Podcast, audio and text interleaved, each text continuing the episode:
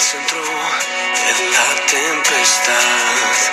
No dudaré porque estás aquí y no te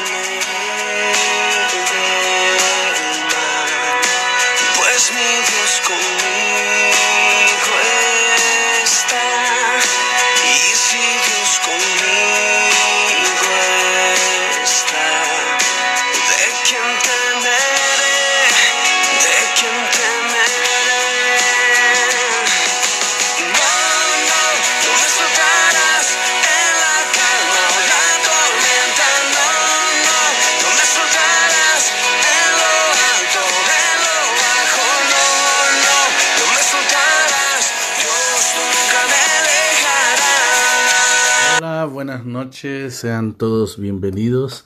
Estamos comenzando a hacer podcast y vamos a estar compartiendo tal vez por semana uno o dos sobre distintos temas.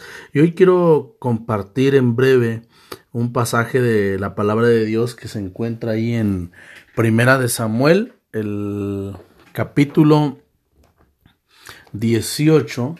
Primera de Samuel capítulo 18, apro- aprovechando que estamos en el mes del amor y la amistad y quiero compartir algunas cosas de Jonathan o Jonathan y David y dicen los primeros cuatro versículos aconteció que cuando él hubo acabado de hablar con Saúl el alma de Jonatán quedó ligada con la de David y lo amó Jonatán como a sí mismo. Y Saúl le tomó aquel día y no le dejó volver a casa de su padre, e hicieron pacto Jonatán y David, porque le amaba como a sí mismo. Y Jonatán se quitó el manto que llevaba y se lo dio a David y otras ropas suyas, hasta su espada, su arco y su talabarte, y salía a donde quiera que Saúl le enviaba, y se portaba prudentemente, y lo puso Saúl sobre gente de guerra, y era acepto a los ojos de todo el pueblo y a los ojos de los siervos de Saúl. Ahora el pasaje que solo quiero compartir con ustedes es el 1, 18, primera de Samuel 18, 1. Dice, aconteció que hubo acabado de hablar con Saúl, el alma de Jonatán quedó ligada con la de David. Esta historia comienza aquí, después de ahí, de, este versículo, de esta porción, nosotros podemos comenzar a ver que la amistad con Jonatán y David creció tanto, de tal modo que estuvieron dispuestos ambos a entregar su vida. E incluso después de la muerte de Jonatán, David eh, le da valor a la amistad que había tenido con Jonatán y lo hizo a través de su hijo porque le restituyó todo. Estoy hablando de Mefiboset.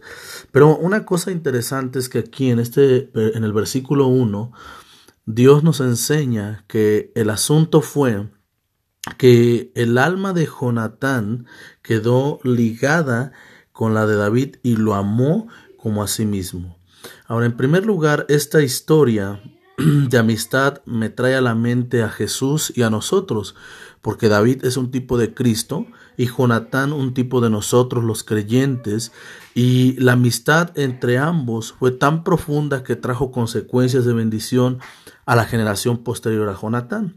Jesús desea tener una amistad profunda con nosotros, por eso hablamos de que debemos buscar tener una comunión con Él, y cuando nuestra amistad es sincera, cuando nuestra relación con Jesús es sincera y profunda, la bendición no solo nos alcanza a nosotros, sino incluso a las generaciones que vienen después de nosotros.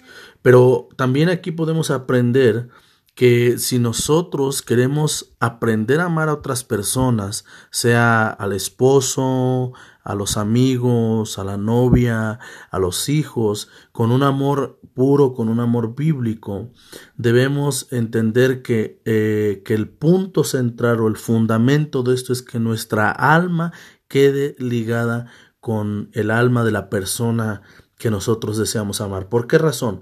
Porque de esa manera nosotros eh, hacemos propio eh, el corazón de la otra persona, hacemos propia nuestra vida y vamos a ver a la otra persona como si fuese yo mismo. Voy a aprender a amarla como si esa persona fuera yo mismo. Entonces, Eh, fuera de eso, cuando nosotros amamos, pero pensando en lo que deseamos, pensando en lo que necesitamos, pensando en lo que queremos, en lo que la persona no hace para nosotros, ese es un amor egoísta porque estamos pensando en nosotros y no en, la otra persona.